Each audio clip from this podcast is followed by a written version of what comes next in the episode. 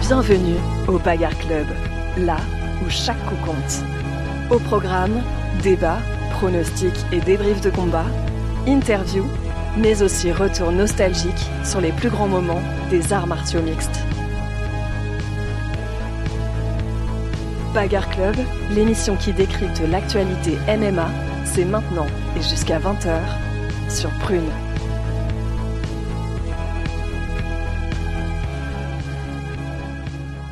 Bonjour à toutes et à tous, bienvenue au Bagarre Club, votre émission 100% MMA, 100% Bagarre, tous les mardis soirs. On est de retour pour une semaine de plus. Euh, avec moi, pour m'accompagner, Hugo est ici. Comment tu fais, Hugo? Ça va très bien, et toi, Aurélien? Eh bien, écoute, euh, impeccable. On ne dira pas que tu es encore arrivé tout juste à l'heure, mais c'est le cas. j'ai fait ce que j'ai pu. Et tu es à l'heure. On est là, il n'y a pas de souci. Euh, avec nous à la régie, Nora est toujours présente. Comment ça va, Nora? Ça va très bien, merci Aurélien. Impeccable. Lounis euh, sera absent malheureusement Ce euh, ce soir. Les balles sont tirées du côté de Nora. Ouais, Lounis sera absent malheureusement avec nous ce soir. Euh, apparemment, à partir de maintenant, il pourra être euh, présent qu'une semaine sur deux, euh, malheureusement à cause des d'obligations professionnelles. Ouais. Donc, Non, mais parce que c'était pas si intéressant que ça en fait, ces interventions. Du coup, on a Ouais, décidé de ça, réduire son fait. temps de parole. Alors c'était peut-être le chroniqueur qui bossait le plus. non mais euh, voilà, Lounis sera avec nous seulement une semaine sur deux. Euh, On sait que on est tous très tristes ici, euh, et vous compris euh, derrière, euh, derrière votre, votre radio. Euh, donc vous connaissez la chanson, on va parler ensemble de MMA pendant une heure. Au programme, euh, on va avoir pas mal de previews à faire. On va commencer notamment avec la preview de la Fight Night Mexico qui aura lieu euh, non pas ce samedi-là, mais le samedi d'après. Euh, pourquoi on le fait maintenant? Parce que la semaine prochaine, on sera très occupé notamment à débrief euh, l'UFC 298 qui aura lieu ce samedi et UFC 298 dont on va faire un petit peu la preview également, également aujourd'hui. Et enfin, pour terminer, on aura une chronique mythique d'Hugo sur un des combattants les plus exceptionnels que l'UFC n'ait jamais connu. Je n'en dis pas plus. Voilà, Euh, voilà un petit peu pour euh, le programme du jour. Et donc, euh, sans plus attendre, je pense qu'on peut commencer par euh, les actualités. C'est parti.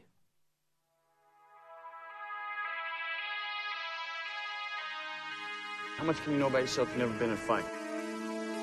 Les actualités MMA de la semaine dans le Bagarre Club.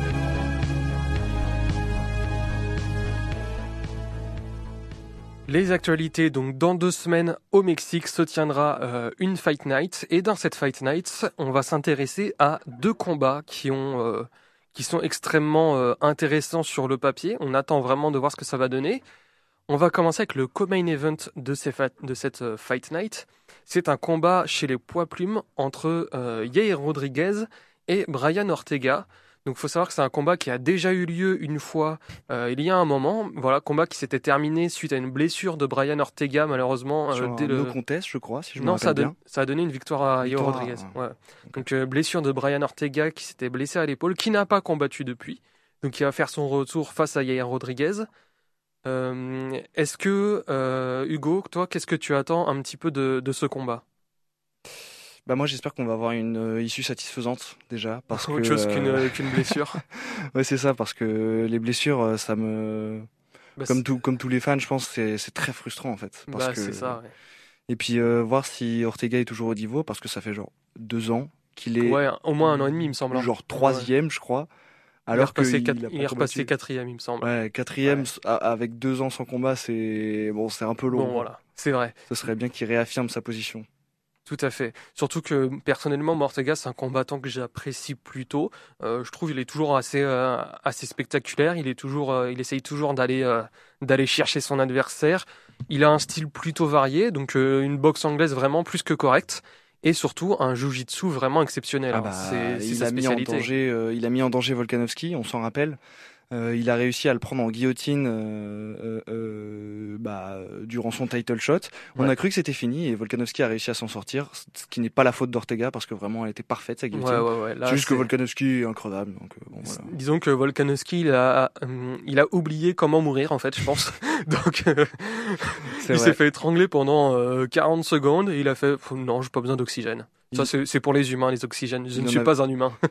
Il en avait tellement marre de gagner, il savait pas comment perdre, que euh, il a été obligé de prendre un combat genre à une semaine euh, Oui, avant vrai. la date butoir en euh, contre Islam Makhachev. On en reparlera tout à l'heure, mais euh, Non, non, ouais, donc euh, Brian Ortega, donc de son côté, euh, bah, ça va être la grosse interrogation. hein. En quelle forme est-ce qu'il va revenir? Euh, Comment est-ce qu'il a réussi à récupérer de sa blessure, la préparation, tout ça. C'est vraiment, euh, c'est toujours difficile un petit peu d'appréhender euh, un retour d'un d'un combattant et d'un sportif professionnel de manière générale après une blessure qui Ouais. l'a quand même éloigné des, de l'arène pendant euh, pendant deux ans. Donc euh, donc grosse, gros point d'interrogation là-dessus.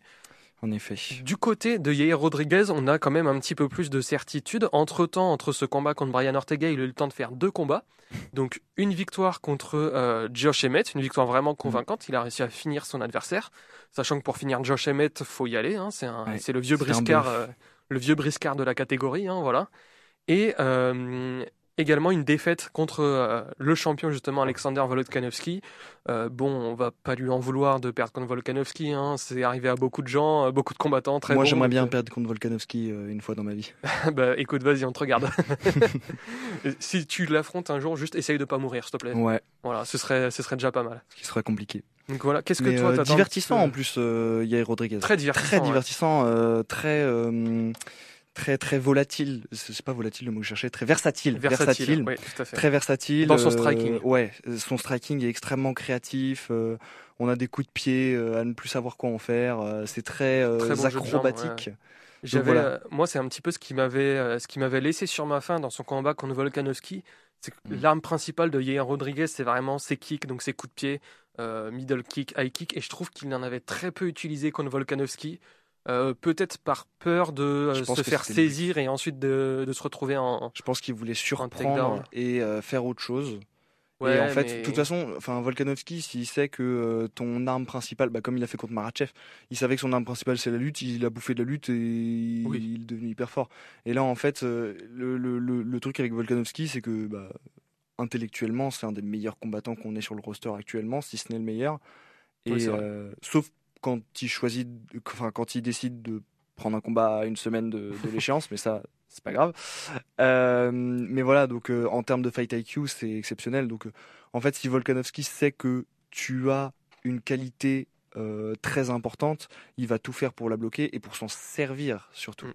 Donc, je pense que si s'il avait lancé plus de plus de coups de pied, euh, Rodriguez, il se serait fait attraper, amener au sol et terminer bonsoir. Au final, il s'est quand même fait attraper, amener au sol et terminer bonsoir. Donc, oui, mais donc il bon. pensait qu'il allait y échapper. Ouais, ouais, ouais. Bah non, non. non, bah, non, non. Donc euh, voilà, donc on a un petit peu évoqué les deux points forts euh, des combattants. Donc plutôt côté anglaise et jiu-jitsu pour Ortega, plutôt euh, striking euh, pur et très varié, très créatif du côté de Rodriguez. Pour toi, Hugo, qu'est-ce que- quelles vont être un petit peu les clés de ce combat? Voilà, dans l'affrontement euh, pur entre les deux, euh, qu'est-ce que chacun va devoir mettre en place pour aller chercher la victoire? Bah, je pense que Rodri- euh, Yair Rodriguez, il va devoir euh, bloquer le grappling de Ortega parce que euh, en grappling, il n'y a pas photo. Même si, même s'il s'en sort plutôt bien, je crois qu'il a déjà calé des soumissions, si je me rappelle bien. Sûrement. ouais. Et, voilà, en grappling, il, il se débrouille quand même très correctement, Yair Rodriguez. Ortega, c'est pas le même niveau de jiu-jitsu. Ouais, ouais, ouais. Donc euh, moi, je serais plutôt tenté de dire euh, si le combat va au sol et qu'il reste au sol, on risque de, de, de voir... euh, Or- enfin, si c'est le Ortega qu'on a vu il y a deux ans, C'est toujours l'interrogation. ouais. voilà, euh, s'il revient dans cette forme-là, euh, oui, il y, a- il y a de grandes chances que euh, si ça reste au sol, c'est Ortega qui gagne. Si ça reste debout, c'est plus mitigé, je pense, parce que Rod- Yair Rodriguez est, est très fort et, a des kicks assez impressionnants. Euh, si Ortega arrive à casser la distance et à rentrer euh, et à rentrer pour euh, pour travailler avec son anglaise, euh, ça ça va le faire, mais c'est ce qui arrivera le jour du. Enfin, on verra ce qui arrivera le jour du combat, quoi. C'est très Alors, incertain. on a quand même malgré tout eu bah, un round avant la blessure d'Ortega pour voir un petit peu, euh, voilà, avoir un très bref échantillon de ce, qui, ce que pourrait donner un affrontement entre les deux.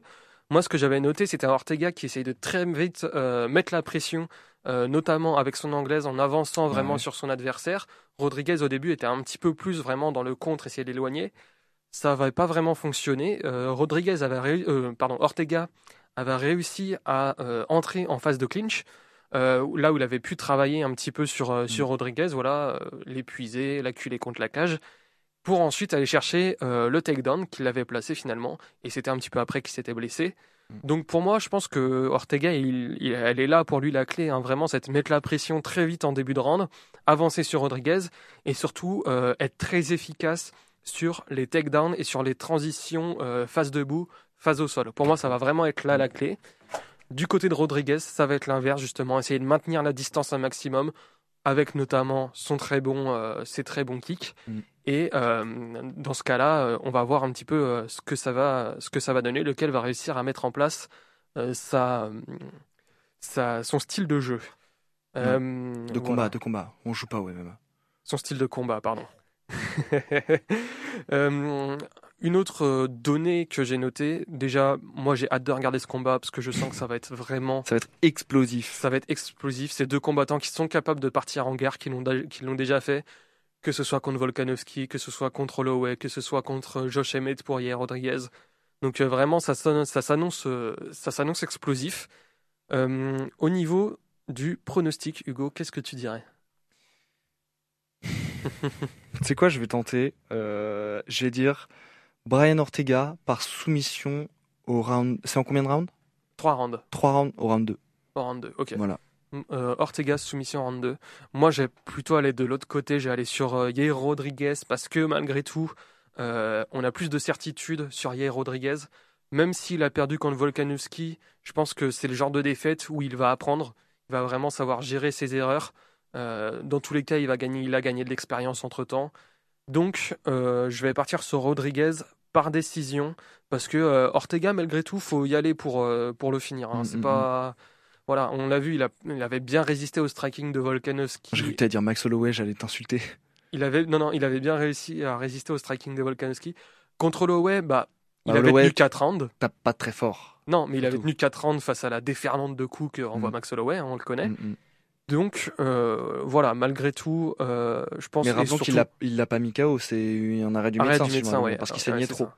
Donc en Mais- plus, tu vois, c'est même pas une vraie finition en mode TKO. Oui, bah, mais c'est bon. ça. C'est que et puis Max Holloway a pas trop de, de Donc voilà. puissance. Puis euh, je vois mal euh, Ortega, euh, Rodriguez soumettre euh, Ortega parce que euh, on l'a dit, euh, Ortega le jiu-jitsu c'est c'est son jardin. Mhm. Donc euh, je vais aller sur Rodriguez par décision. Bah c'est, en fait c'est le plus probable, mais je prends des risques parce Ouais, que plus plus de risques, euh, plus grande est la récompense. On va passer sur euh, le main event de l'UFC Mexico. Donc euh. Brendan Moreno contre Brendan Royval. Voilà le, le duel des Brendan. Qui sera le meilleur Brendan euh, des poids mouches?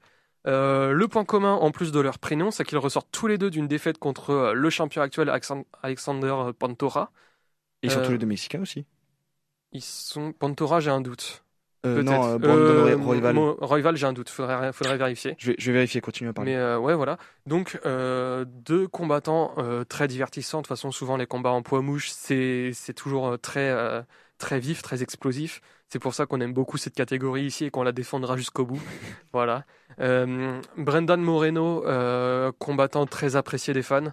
Euh, voilà, c'est un des, des favoris, euh, notamment au Mexique. C'est vrai. Pour le coup, euh, Ah bah oui, c'est un super. Et puis c'est un mec adorable déjà. voilà, et c'est une superstar au Mexique. hein. Ouais. On se demandait, nous, on- en termes de combat pur, on voyait plutôt Rodriguez Ortega en main event, mais sauf que en fait Moreno est tellement aimé au Mexique que bah il pouvait pas ne pas le mettre, ne pas le mettre en combat principal. Au niveau de leur profil, qu'est-ce qu'on peut dire un petit peu, notamment de Moreno, Hugo? Morano, Moreno très très complet. Euh, On a pu le voir durant ses euh, quatre combats avec euh, Davison Figueredo. Mm. Euh, donc voilà, euh, excellent grappling, mais vraiment, enfin, on a vu des trucs magnifiques euh, Ah ouais. en grappling entre Moreno et Figueredo. J'ai une séquence en tête en particulier où c'est vraiment même, euh, exceptionnel. Son combat où il Contre perd contre. Pantora. Aussi, Pour moi, c'était un des combats de Ah, l'année c'est 2023. Magnifique, c'est magnifique. Et euh, donc voilà, excellent grappling, euh, stra- striking très complet aussi. Enfin, en fait, c'est vraiment C'est un combattant de MMA. euh, ouais, tout vraiment. simplement, en fait. c'est- Mais les flyweight en général sont souvent comme ça. Mais Moreno, c'est vraiment l'apogée du truc, quoi. Euh, à Mm. tel point que moi, à la base, je donnais pas cher de la peau de de Pantoja, qui au final euh, euh, s'est avéré euh, très solide, Bah, même mais supérieur. la hein. même dans, dans, dans, dans la même idée en fait. Ouais, c'est ça, que plus ou moins. C'est que- Moreno, mais en mieux, un petit peu dans chaque domaine. Quoi. C'est un ça, petit bon, peu meilleur en striking. disons que- lors de leur combat, il y a eu disons que Pantora avait été euh, un petit cran au-dessus. Oui. Après, peut-être que Ah, s'ils font, euh, s'ils refont un combat dans deux ans, peut-être que ce sera l'inverse. euh, voilà. Ouais, mais ça. C'était un combat tellement équilibré de toute façon. Donc, là, en euh, l'occurrence, c'est vrai. C'est vrai que c'était c'était serré, mais euh, mais Mm. très très impressionnant. Voilà. Donc euh, donc euh, Moreno, euh, très très gros client. En- En euh, termes très de, dangereux. ouais, en termes de finition, Moreno, il a quand même plutôt, euh, il a plutôt fini ses combats par soumission plus que par euh, TKO ou KO. Euh, donc euh, voilà, peut-être que ça va être un petit peu la clé pour lui à aller essayer de chercher euh, En Brendan flyweight, Royval. euh, Ouais. flyweight, c'est compliqué les les KO. Oui, c'est vrai. Les soumissions, ça va. Les Ouais. KO, c'est compliqué. Donc ça va être peut-être ça la solution pour Moreno, essayer d'aller chercher euh, une prise de soumission contre son adversaire Brendan, Brendan euh, Royval, qui lui est quand même plus euh, orienté striking. hein. Vraiment, il est Ouais. très créatif, un petit peu à l'instar d'un Yair Rodriguez, même si c'est pas tout à fait le même style. Il a un petit peu moins boxe de anglaise qui est qui est boxe pas mal. anglaise. Surtout, ouais, il est, il a Mm. pas mal de coups un peu. euh, En fait, il va y avoir des fulgurances, des Ouais. coups de retournée, des choses comme ça mm, mm. euh, qui sont assez imprévisibles. Euh, on a vu euh, de son côté, euh, du côté de Brendan Royval, une très très bonne défense en grappling, notamment contre son, dans son combat contre Alexandre Pantora. Voilà, Pantora avait énorme, dépensé énormément d'énergie pour essayer de soumettre Brendan Royval dans les premiers rounds. Il n'y était pas parvenu, ce qui fait que Pantora s'était fatigué très vite. Il Mais avait réussi il a quand même gagné. Et il avait réussi vraiment à aller chercher, euh, à aller le chercher jusqu'au bout du combat. Malheureusement, il avait fini par s'incliner par décision. Mais euh, ouais, voilà, euh, moi, honnêtement, à l'instar du combat précédent qu'on a débriefé, qu'on a, dont on a fait la preview, euh, moi, j'attends encore un grand spectacle. Bah, je pense que ça va être, ça va être, ça va être incroyable. Voilà, parce que on a vu le combat Pantoja Royval qui était, qui était à mon sens moins bien que Pantoja Moreno. Oh, c'était Euh, quand même. euh, Ah, c'était bien, c'était bien. ah ouais, ouais, C'était très divertissant, mais euh, voilà, c'est justement c'est ce que j'allais dire, c'est malgré le fait que ça a été moins bien, un peu moins bien que euh, que le combat euh, Moreno Pantora, euh, ça s'annonce quand même, euh, ça s'annonce quand même pas mal dans le sens où c'est bah, déjà c'est deux tueurs et c'est des mecs qui qui envoient en fait. Ouais, ouais, ouais. Et euh, bon après en général les flyweight euh, c'est Ah oui, vraiment, vraiment. une catégorie exceptionnelle. euh, on l'a, on l'a déjà répété. Ah nous, les flyweight, des- on, on les défendra jusqu'au bout. hein. jusqu'à la mort. Ah ouais, ouais, Ah, mais non, on mais- les adore. Les, je, je sais même plus combien ils pèsent, moins de 60 kilos, je crois, un truc Ouais, un comme truc- ça. Ouais, c'est ça. Bah, les non, plumes. Si, si, je crois que c'est ça, parce que les plumes, c'est moins de 66. Ah bah voilà, bah ça doit être euh, moins de 60, euh, même moins de parce qu'il y a les coques. 62, je crois, ou un truc. Il y a, il y a les En dessous. coques entre temps. Oh là là Ça doit là être du 55, un truc Voilà, comme ça. hein. donc euh, en fait, ils, ils pèsent vraiment. euh, Bah, ils pèsent vraiment. euh, C'est c'est des poids mouches, quoi. Donc, Ouais, voilà, euh, c'est ça. ils, pré- ils sont vraiment très légers. Ils s'envoient des patates, mais c'est. Ouais. Et puis c'est magnifique, quoi. C'est. Je pense que comme il y a moins de. Logiquement, comme ils sont moins lourds, il y a moins de puissance de KO. Et en fait, ils, ils ont tendance à y aller plus fort. Mm. Et du coup, en fait, euh, c'est. Ça, ça ils ont moins peur la des- technique. Ouais, c'est très, c'est très, très beau. Ils ont moins peur très, des très risques, donc forcément, ils se livrent un petit peu plus. Ouais. Et c'est très impressionnant, vraiment. Le pronostic Pronostic pour euh, Moreno Royval Moreno, euh, par décision. Par décision. Ok. Ouais, voilà. Et ben moi, je vais aller euh, contre toi. Euh, voilà, je vais aller sur Royval par euh, par TKO. Allez, rival, le TKO. qu'est-ce qu'il a celui-là là? Toujours à me contredire, là. Non, mais ouais, je sais pas. Je... En vrai, j'ai pas. J'avoue, je sais pas trop comment pronostiquer le combat. Donc voilà, je vais. Les flyweight en général. En fait, ce serait une surprise pour moi de voir Royval s'imposer et je sens une surprise.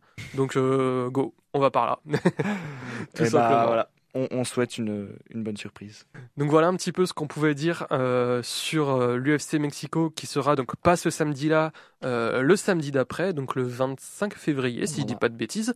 Euh, on a vraiment hâte de voir ces deux combats principalement. Il y en aura d'autres, euh, des combats intéressants sur cette Dont on carte. parlera la semaine prochaine.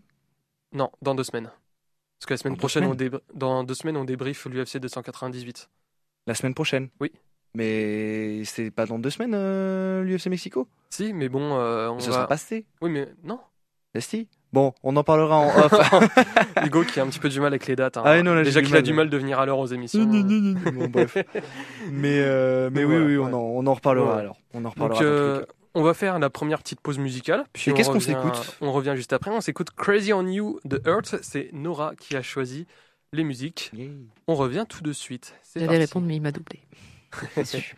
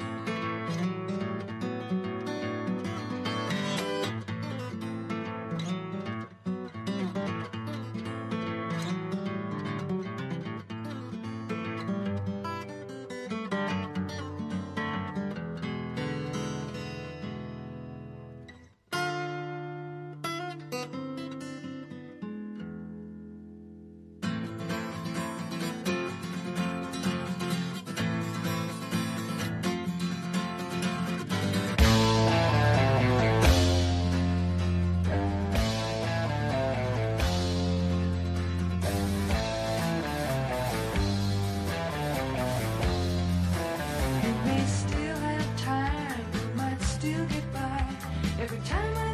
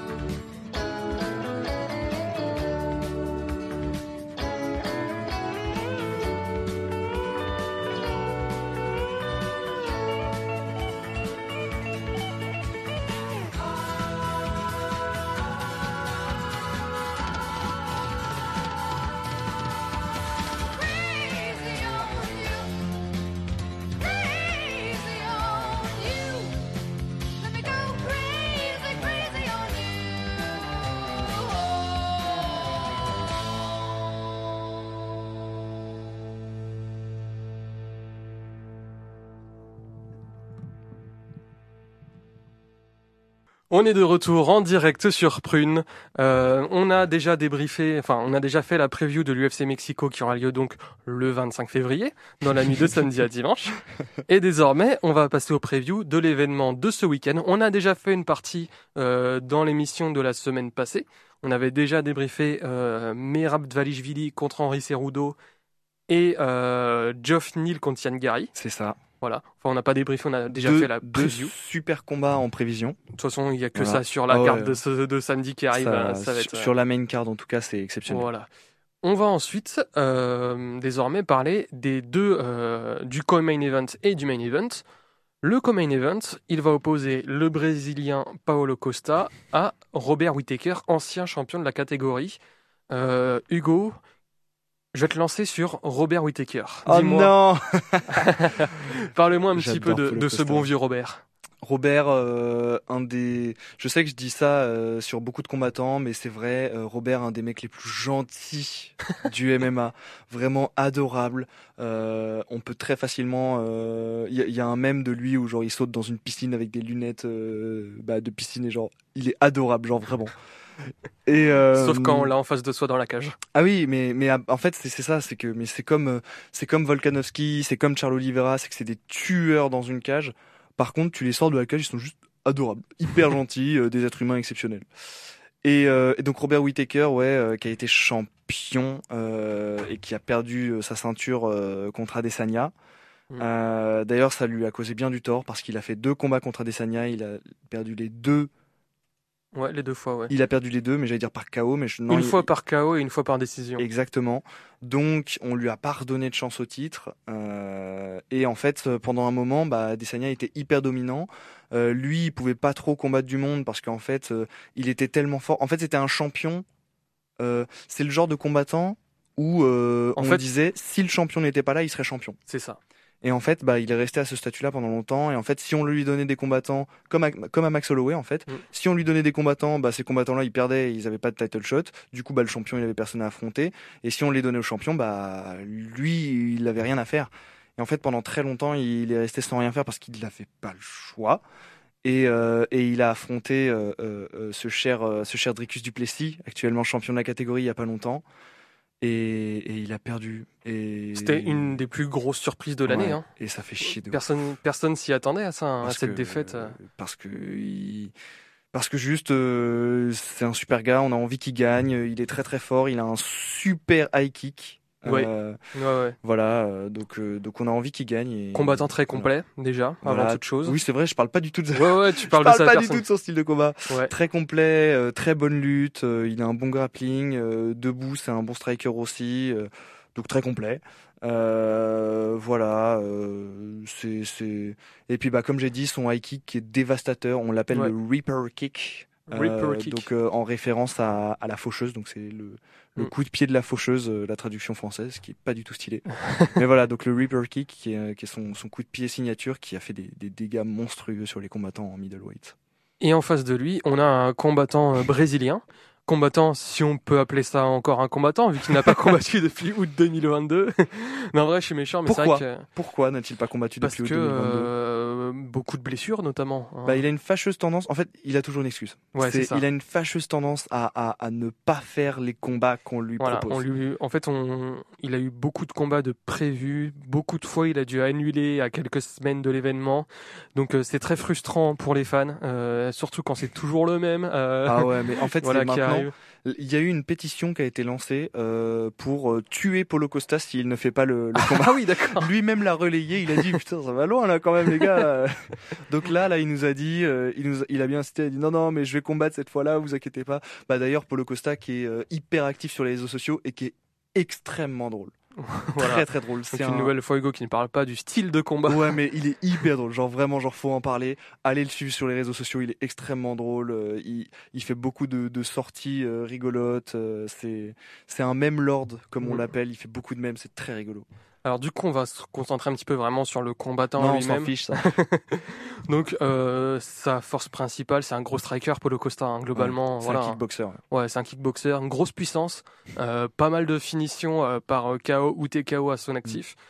Son dernier combat, il remonte à donc août 2022, comme, comme j'ai dit, qui était face à l'ancienne l'ancienne légende euh, de l'UFC, Luke Rockhold, Mm. euh, combattant qui était très vieux à l'époque. hein, Et, voilà. et- et pas du tout en forme. Et Voilà, Paulo Costa a galéré, ce qui est assez inquiétant pour l'avenir. C'était un combat un peu marrant, on va pas revenir en ah, détail dessus, mais Ah, par contre, alors, euh, Luke Rockhold était rincé, il avait plus de garde, il avait les bras le long du corps et il était crevé. Mais par contre, mais ce combat était tellement bien. ah ouais. Genre vraiment, les deux sont venus pour faire la bague, mais vraiment pour faire la bagarre. Ah oui, Ils se sont envoyés des mandales de forains, euh, ils- ils- des, des coups de pied, vraiment. Non, mais c'était n'importe quoi. Mais du coup, l'information qu'on peut quand même tirer un petit peu de ce combat, c'est qu'en termes de cardio, Paulo Costa, c'était compliqué hein, sur ça trois rounds. C'était Les- ouais. Les- le cardio, ça a toujours été dur. Ça s'est un peu amélioré euh, quand il a changé de, de camp, je crois. Enfin, il a changé un truc dans sa préparation et ça, ça s'est vraiment Bah amélioré. après, on sait pas, on n'a pas eu d'exemple depuis, donc. euh, Si, si, si, si. y a- justement, je me rappelle qu'à un moment, on en parlait, euh, bah, pas à l'émission parce qu'elle n'existait pas encore, mais euh, il y avait, on en parlait en disant que d'un combat à l'autre, ça avait vraiment beaucoup évolué. Mais non, mais Après, si, si, si, si, il y a, il y a quelques temps déjà. hein. mais non, tu confonds parce que son dernier combat, c'était contre le Crocol, on dit qu'il avait pas de cardio. encore. Oui, alors, mais justement, c'est ce que je suis en train de dire, c'est qu'en fait, il y a eu un moment où il y a eu une amélioration, et là, ce combat avec Luke Rockhold, bah, Ah oui, c'était sur, c'était sur 5 rounds. Non, 3. 3. C'est pour ça, c'est encore plus inquiétant. 3 Bah, ouais, rounds. c'est ça. euh, C'est que c'est surtout face à Luke Rockhold, qui voilà, est un avait- combattant très talentueux, mais là, à ce moment-là, il, bah, était, il était vieux, il avait pas il mis, vieux. il avait pas mis une intensité de fou dans le combat, quoi, non plus. C'est ça le. Bah, ouais. Enfin, ça, lui, truc. il avait mis beaucoup d'intensité, mais ressenti par Costa, euh, le, le vieux, le vieux Rockhold de, de C'est ça, 40 ans, euh, de 39 à l'époque, je crois, euh, c'était, c'était compliqué, quoi. Donc oui, c'est assez inquiétant face à Robert Whittaker, très bon lutteur, qui va probablement tenter de l'amener au sol. Euh, Je pense voilà. que c'est la clé du combat, hein, le grappling de Whitaker. Oh, cette transition, c'est exceptionnel. Tout à fait. Hein. Mais oui, On bosse, hein. je, je, je pense que je suis d'accord avec toi. euh, c'est Mhm. Whittaker, malgré le fait qu'il ait perdu de manière un peu triste face à Dricus Duplessis, euh, je pense que ça reste quand même un combattant très très solide. Il a Mais juste besoin de se refaire. Et là, contre Paulo Costa, ça, ça peut très bien tourner. Mais du coup, euh, c'est là où Costa peut essayer de s'inspirer, un- de s'inspirer un petit peu de Dricus Duplessis. C'est bah, très vite mettre une très grosse intensité, essayer de faire tomber, de pousser un petit peu Whittaker dans ses retranchements en début de combat quand il a encore un petit peu de, de gaz et euh, essayer d'aller chercher le KO, de mettre le bon coup Ouais. qui, qui va faire chanceler Robert Whittaker. De son côté, Whittaker, du coup, plutôt essayer de gérer la distance, euh, aller au grappling au bon moment, essayer vraiment de le, voilà, de le travailler au niveau de la lutte. Ouais. Donc euh, voilà, ça va encore être. euh, Après, il la bosse, euh, sa lutte. hein, euh, Ah oui, bah, il a intérêt. On- il a intérêt. hein. On a vu plusieurs images euh, parce que alors il y a un truc qu'il faut pas oublier aussi. il- l'a soulevé euh, il y a quelques jours et, et c'est vrai que j'y avais pas pensé, mais c'est important. Euh, il a fait deux camps euh, d'entraînement, Euh, même Oui. s'il n'a pas fait de combat. Euh, depuis son dernier combat, il a fait deux camps d'entraînement avant de devoir se retirer parce que blessure, parce que contrat pas signé, parce que voilà. Mais il a fait deux camps d'entraînement et il s'est amélioré euh, de ce qu'il dit. Logiquement, ça devrait être le cas. Réponse samedi dans la cage. Exactement. Donc, euh, voilà, un petit pronostic rapidement. Voilà pour les, les Petit deux pronostic combats. rapide. euh, bah, Ouais, moi, je vais ouais, dire. hein. en fait, je pense que le plus logique, c'est que Robert Whittaker s'impose grâce à sa lutte. Euh, mais je sais pas pourquoi. Je sens euh, Costa euh, venir Ouais. avec de la pression, comme tu as dit, et un et un high kick ou qui passe, parce que je crois qu'il y a des bons high kicks Costa. Un high kick qui passe ou une grosse une grosse patate et, et Whittaker va au sol. Ce n'est pas ce que je souhaite. Moi, j'aimerais bien que Whittaker euh, gagne. Mais voilà, donc Ok. Polo Costa par par KO. Moi, je vois une victoire de Whittaker par TKO en fin round 3.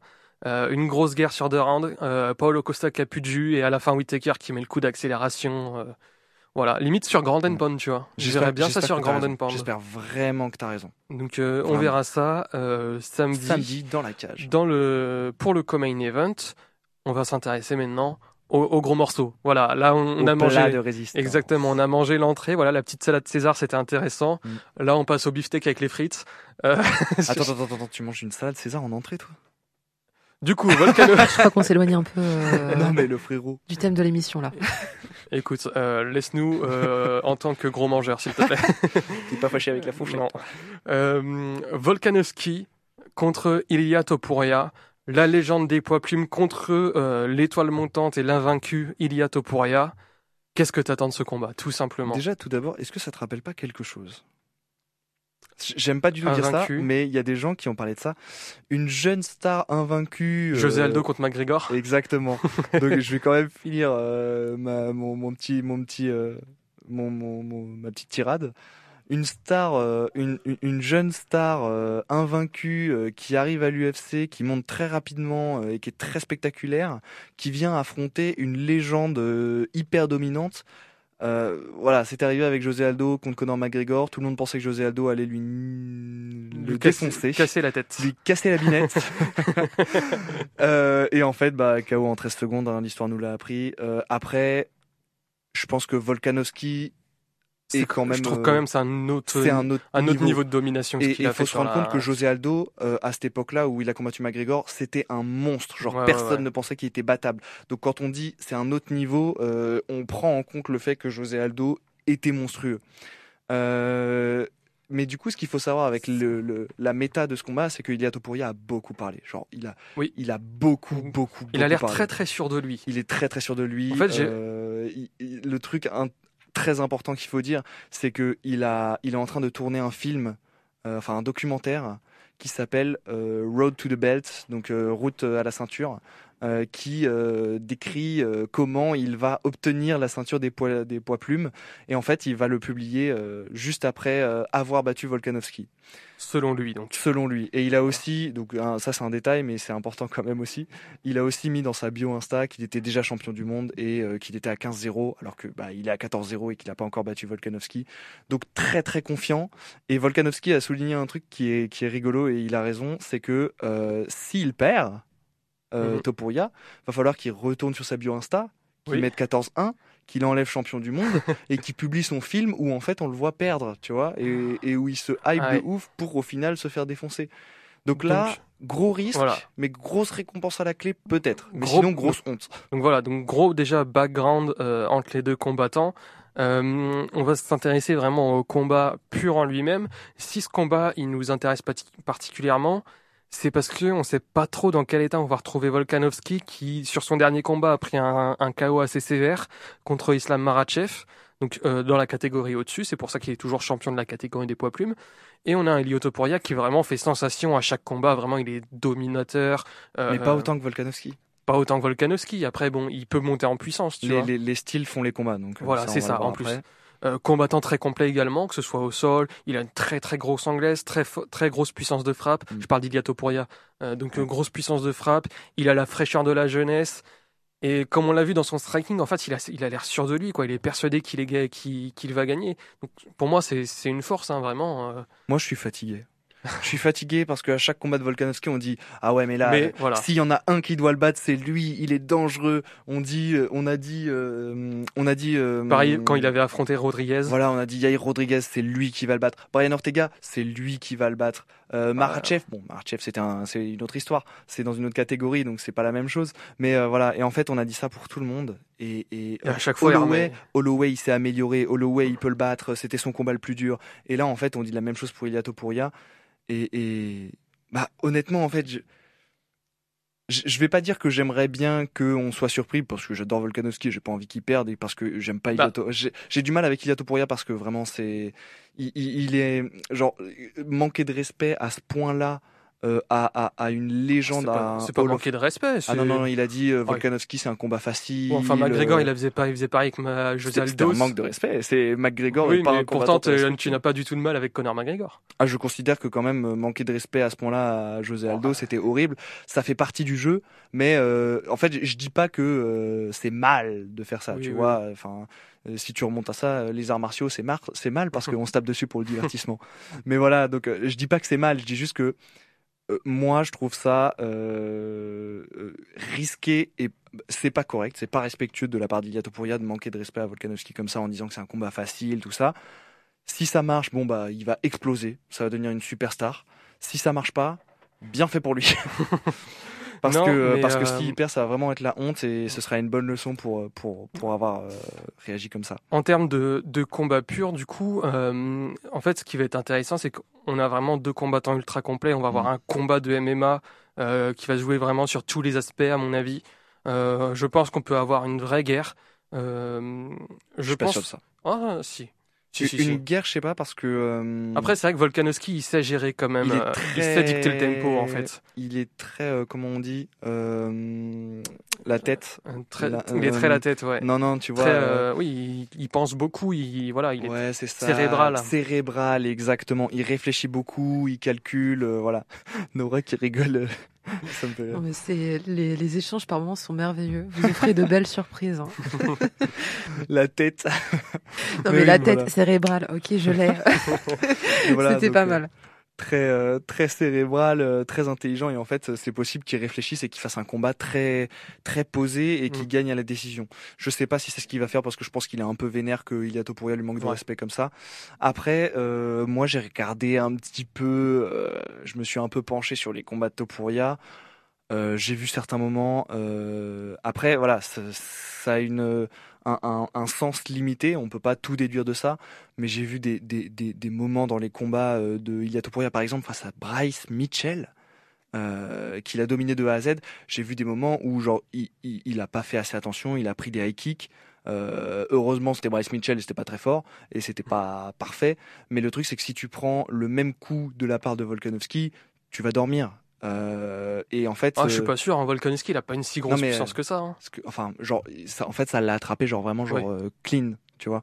Après, peut-être justement qu'il a appris de ses combats, qu'il va faire davantage attention contre. Volkanovski. Si s'il fait les mêmes erreurs qu'il a fait durant ses combats précédents, euh, en fait, c'est ça.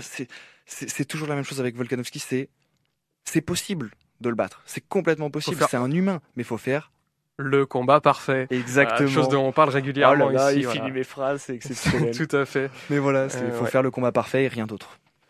On va passer au pronostic euh, de ce combat. Moi, honnêtement, je pense que Volkanovski va remettre. En fait, je, sais, je suis Il va partagé. le remettre à sa place. Il va remettre les pendules à l'heure. Je vois trop un Volkanovski vraiment encore en maîtrise encore. On, on sous-estime D'un point de vue, encore son mental. Ouais. Là, là, il a des trucs Ouais. à prouver. Là. d'un point de vue purement euh, rationnel, je vais aller sur Volkanovski. Mais non, je vais pas aller sur Volkanovski. Je sens, je sens qu'il va se passer un truc en fait. J'ai pas, il y a pas, j'ai pas de. Lui porte pas malheur. Non, mais tu vois, j'ai pas de. Je sais pas comment, je sais pas pourquoi, mais je sens qu'il va se passer. Ouais, c'est une intuition, voilà, un feeling. Et même en vrai, d'un point de vue purement spectateur, j'aimerais bien, quand même, Hmm. parce que pour la catégorie, en fait, si Mm. un Volkanovski rebat Topuria, tu mets qui derrière la, la catégorie, elle va plus avancer. Enfin, il y a- que- il y aura plus personne pour, euh, pour en fait, affronter Volkanovski. Et, et c'est là, et c'est là, et c'est là le divertissement, euh, mon frère. Ouais, mais C'est que Volkanovski. Moi, je te dis ce qui va se passer. Je te, je te le dis. Je, je vais pas faire un prono pour le combat. Je fais un prono pour le futur. vas-y. Volkanovski, il va finir Topuria. Ok. D'accord? Il va remettre les pendules à l'heure. Et dans sa conférence d'après de- d'après combat, il va expliquer. Il va dire, Euh, les gars, moi, j'ai plus rien à faire en featherweight. Et puis je, bloque la place. euh, Je bloque la place pour Max Holloway depuis des générations. Là, c'est bon, j'ai envie qu'il j'ai envie qu'il se fasse plaisir. Je vais lui laisser la place. Il va monter en lightweight et il va retrouver le challenge parce que ça va être beaucoup plus challengeant en lightweight. Et il va venir faire chier le monde en lightweight et faire des combats exceptionnels contre des combattants qui attendent depuis des années euh, d'avoir un title shot et d'essayer de gagner l'or. Et il va les défoncer. Et je pense que et, et ça colle complètement avec la mentalité de Volkanovski parce que je pense vraiment que s'il gagne là, il aura plus rien à faire en, bah, en c'est ça featherweight. le truc. Hein. Il aura plus Euh, rien à faire. Mais, lui euh, personnellement, il voudra plus faire ça. Il aura Mais même le problème, c'est que euh, si lui aussi il monte de son côté euh, en lightweight, le problème c'est qu'est-ce qu'on va lui donner un title shot maintenant? Ah non, mais pas Il a déjà. Ah non, oui, non mais. ah mais mais je pense que Non, même pas. il Mais s'en non, mais. fout du title shot. Ah ouais, tu, tu penses qu'il va juste Enfin, monter faire des Ce que je combats veux dire, prestigieux qu'il va pas. Enfin, s'il peut avoir son title shot en lightweight, il y va. S'il peut pas l'avoir, Volkanovski, il va passer par le classement et faire genre deux euh, combats, euh, deux, trois combats pour avoir un title shot comme tout le monde. C'est, euh, il va le faire. Si- S'il doit le faire, il va le faire. Il n'y a pas si de souci avec ça. Alors je pense, euh, juste d'un point de vue euh, purement euh, timing de l'émission, on n'aura pas le temps pour ta chronique mythique, il est déjà 44. Ah, bah vas-y, on va finir là-dessus alors. Moi je pense, en vrai, moi je suis capable de parler encore 10 minutes de Volkanovski Topuria. hein. Moi aussi. si tu veux, on peut faire ça et on n'en parle Je plus, pense, tu vois. je pense que. Je, attends, je, je, je recheck la longueur de ma chronique Bah, mythique. dans tous les cas, que- en fait, même si c'est le cas, on a une pause musicale à faire. Ouais, c'est vrai, c'est vrai. Ouais, Donc, non, non, non, euh, je pense que. Bah après, on peut sauter la pause musicale. La On pause musicale, sinon on vous laisse le temps de la réflexion. Non, non, non, mais si on fait la pause musicale, on le fera. Non, mais sinon, on saute la pause musicale, on continue le débat sur Non, Volkanovski. mais. euh, Et on se garde, et on se garde ta tu chronique. la pour un- chronique. Si, si, je- Ouais. si, si on fait la chronique maintenant, euh, ça, rentre dans le, ça rentre dans le temps. Ouais, mais est-ce qu'on a envie de parler de Comme tu veux en vrai, c'est toi Bah, en vrai, j'ai pas grand chose de plus à dire. Je pense que voilà, c'est c'est vraiment euh, pour conclure. euh, j'espère que moi, mon prono, c'est euh, j'espère que Volkanovski va gagner, qu'il va laisser tranquille la, la division featherweight et qu'il va passer en lightweight et qu'il va humilier Ilia Topuria. Voilà. Parce que les McGregor like, on en a marre. Ça marche. Et ben voilà pour les pronos. Donc victoire de Volkanovski pour Hugo. Moi, je vais, d'un point de vue purement instinct, je vais aller sur Topuria. Et ben du coup. Volkanovski KO d'ailleurs. moi. KO, ok, d'accord. Hugo, euh, tu as 9 minutes pour ta chronique mythique, pas une de plus. Parce qu'on Très a, bien. on a le, le, Très jingle, bien. le studio à rendre. Donc euh, on va lancer la chronique mythique avec le jingle. C'est parti.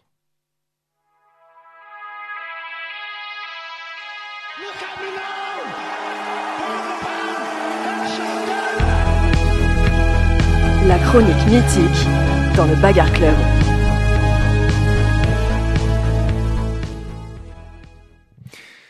Bon bah voilà, aujourd'hui, j'ai décidé de vous parler d'un des grands hommes de ce sport.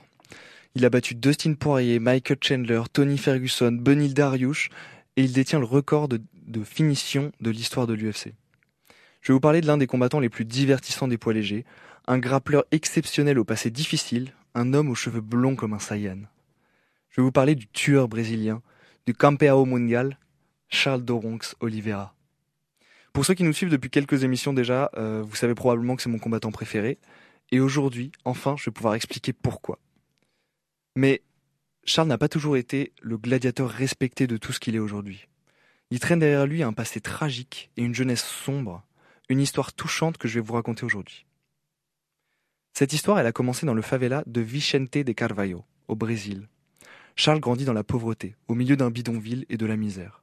Mais il a un rêve devenir le meilleur combattant de la place. Ah non, ah non, pardon, il veut devenir joueur de football professionnel. Donc il va s'y mettre, il va faire de son mieux, mais bah, en fait les ennuis vont arriver. L'année de ses 7 ans, il commence à régulièrement ressentir d'intenses douleurs corporelles qui l'empêchent même parfois de marcher, voire de bouger ses jambes. Charles s'inquiète, et bah il a raison. Le diagnostic tombe, et il apprend qu'il est atteint d'un rhumatisme articulaire aigu et d'un souffle au cœur. Le médecin ajoute qu'il y a une chance qu'il devienne paraplégique et qu'il ne pourra plus jamais faire de sport. Bah, à ce moment-là, le jeune Brésilien est issu d'une famille pauvre. Il ne doit pas être très optimiste. Parce que sa carrière de, footballeur professionnel, du coup, tombe à l'eau, et ses espoirs avec. Son avenir n'est pas réjouissant, et il doit avoir l'impression d'avoir été condamné à la misère, la douleur et la maladie. Mais quelque chose va le sauver. Et ce quelque chose, c'est le jiu-jitsu brésilien. En effet, un de ses voisins, du nom de Polo, va lui faire découvrir cette discipline. Il va l'emmener dans une salle où l'entraîneur lui donnera des cours gratuits, car Charles n'a pas les moyens de les payer. À ce moment-là, il a 12 ans. Il s'entraîne sans relâche et il s'améliore rapidement. L'année de ses 14 ans, son ami Polo, qui l'avait introduit euh, au Jiu-Jitsu, meurt dans une fusillade, ce qui aurait pu lui arriver à lui aussi. Mais il s'accroche. Il gagne des compétitions, il monte en grade, puis un jour, il se tourne vers le sport ultime, le saint des saints, le MMA. Il va commencer sa carrière professionnelle en gagnant 12 combats, parfois le même soir, avant d'arriver à l'UFC en 2010. Et c'est là qu'il a commencé à battre tout le monde, qu'il est rapidement monté dans les classes. Ah non, ah bah non. Il va enchaîner les victoires et les défaites et faire une carrière de combattant très correcte, mais sans vraiment réussir à s'imposer dans le haut du classement. On dira même de lui que c'est un, un quitter, un quitter, qu'il manque de courage et de force mentale. Il gagne plutôt facilement contre des combattants moyens, mais dès que ses adversaires sont un peu plus solides, il se casse les dents. Il va notamment perdre contre des grands noms tels que Frankie Edgar, Donald Cerrone, Jim Miller, Cub Swanson, Anthony Pettis et un jeune Max Holloway. D'ailleurs, c'est le moment pour la petite, euh, le petit fun fact, la petite information amusante euh, sur ce combattant. Euh, Charles Oliveira est myope, mais genre vraiment myope. En fait, il a déclaré en interview que quand il combattait, il voyait trois exemplaires de la personne en face de lui. Bah, du coup, ça doit être un problème. On, lui a demandé si c'était un problème. Et en fait, il a répondu Bah non, moi je tape juste la personne du milieu et ça suffit. Tant qu'il s'en sort, hein, tant mieux pour lui. Euh, mais du coup, on a l'impression, à ce moment-là de sa carrière, euh, quand il stagne un peu dans les classements, on a l'impression qu'il manque quelque chose. Un petit truc qui l'empêche de rentrer dans la course au titre, de passer les portes. Un déclic qu'il ferait passer à un autre niveau. Parallèlement à sa carrière, Charles se marie. Et en 2017, naît sa fille Talia. Personne ne sait ce qui a provoqué cette naissance chez lui. Personne ne sait ce qui lui est passé par la tête.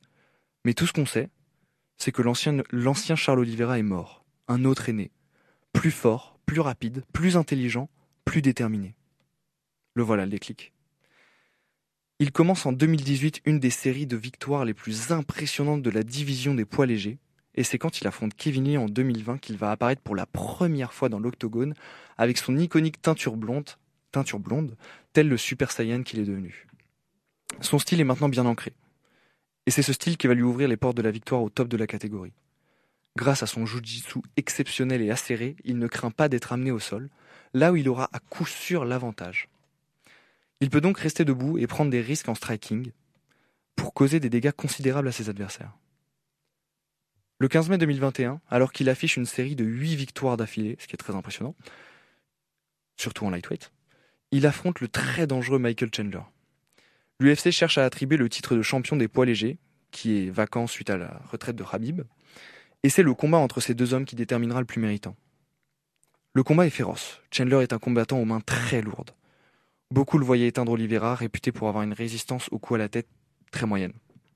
Et comme prévu, à la fin d'un premier round très violent, et après avoir pris plusieurs grosses mandales dans la tête, il se fait toucher durement par son adversaire et il s'effondre. Mais voilà, le héros de notre histoire, ce n'est pas Michael Chandler. Et surtout, Oliveira est désormais connu pour quelque chose de très précis. Quand il se fait mettre au sol par un coup, vous pouvez être sûr qu'il va se relever et gagner le combat. Ce qui est arrivé quasiment automatiquement dans la carrière récente de Dobronx. Comme si ça le rendait plus fort, comme si ça le motivait. Le premier round va se terminer, et quand le second commence, Oliveira n'est plus en danger. Oliveira vient pour la tête de son adversaire. Il va le faire tomber très rapidement sur un crochet du gauche magnifique, puis le terminer au sol. Dobronx a vaincu. L'arbitre lève la main du Brésilien, qui pleure à chaudes larmes alors qu'on lui accroche la ceinture de champion du monde autour de la taille. Charles Oliveira, le gamin des favelas sans avenir, qui était voué à passer sa vie dans la misère et à ne jamais pratiquer une quelconque activité sportive, est arrivé sur le toit du monde. On va, récapituler les désavantages qu'il avait. Il était myope comme une taupe. Il avait un souffle au cœur, une maladie articulaire qui faisait qu'il n'allait jamais pouvoir faire du sport selon les médecins, et qui allait probablement faire en sorte qu'il allait devenir paraplégique. Il vivait dans la misère absolue et dans un environnement très dangereux avec énormément de gangs et des fusillades euh, très régulièrement, ce qui aura coûté la vie à un de ses amis. Mais il a surmonté tout ça, et il a su devenir l'un des meilleurs lightweight de ces dernières années. Et c'est pour ça qu'on l'aime, Charles Oliveira. Il est inspirant, et comme il l'a dit lui-même, personne ne l'a jamais cogné aussi fort que la vie. Charles Oliveira, il nous a montré que tout était possible. Que peu importe d'où tu viens, peu importe ton histoire, peu importe les obstacles, si tu t'acharnes, tu peux vivre ton rêve et devenir footballeur prof... Euh, champion du monde de MMA. voilà, c'était ma chronique mythique sur Charles Dobronx Oliveira, le futur champion des lightweight, j'espère, à nouveau. Merci à tous. Merci Hugo pour, euh, pour cette chronique. Charles Oliveira euh, qui combattra pour l'UFC 300. Exactement. Voilà, c'est sa, sa prochaine échéance contre le, le très dangereux Armand Saroukian. Qu'il va mettre KO au premier round, comme évidemment. il a mis KO Benil Dariush, évidemment. Tout à fait. Euh, non, mais voilà, super chronique, honnêtement, Oliveira. Euh, moi, je charrie pas mal Hugo là-dessus, euh, sur Oliveira, parce que je sais que c'est son combattant préféré, mais il faut reconnaître, c'est un tueur, le gars. Hein, c'est monstrueux, ultra complet, jujitsu euh, magnifique. Euh. et il a les mains lourdes aussi, mine de rien. Hein, oui, pour mettre. C'est ce que je disais, c'est son striking est très très bon et c'est permis par le fait qu'il qu'il a un excellent sol. Mais du coup, oui, c'est vrai, c'est ce qu'on a dit, c'est sa grande faiblesse, c'est son menton, quoi. C'est ça le problème. C'est ce qui lui a. Est-ce que c'est une faiblesse? Est-ce que c'est une faiblesse? Parce que c'est ce qui lui a coûté à moi, c'est ce qui lui a coûté en partie sa, sa victoire contre Marachev. Parce que euh, si c'était pas fait mettre au sol, Marachev ne l'aurait pas suivi au sol. Mmh. Marachev qui lui a le niveau pour euh, contrer Oliveira au sol. C'est vrai. Donc. Mais voilà. Donc tout ça pour dire que c'est un, c'est un, un, excellent combattant, très divertissant. Mais c'est vrai qu'on a tendance à oublier que qui, part de, il part de c'est même pas de loin, c'est des années lumière quoi. C'est c'est le, le, mec était vraiment, euh, il, avait il avait rien pour réussir, rien, absolument rien. Mmh. C'est il avait pas d'argent, il avait pas la santé, il avait c'est donc voilà, c'est très impressionnant et je pense qu'on devrait tous en prendre de la graine de Charles Oliveira. Voilà un petit peu pour, euh, pour cette émission. On espère que ça vous a plu. Euh, merci à vous de nous avoir écoutés. On espère que vous avez passé un bon moment en notre compagnie. N'hésitez pas à nous donner vos retours comme d'habitude.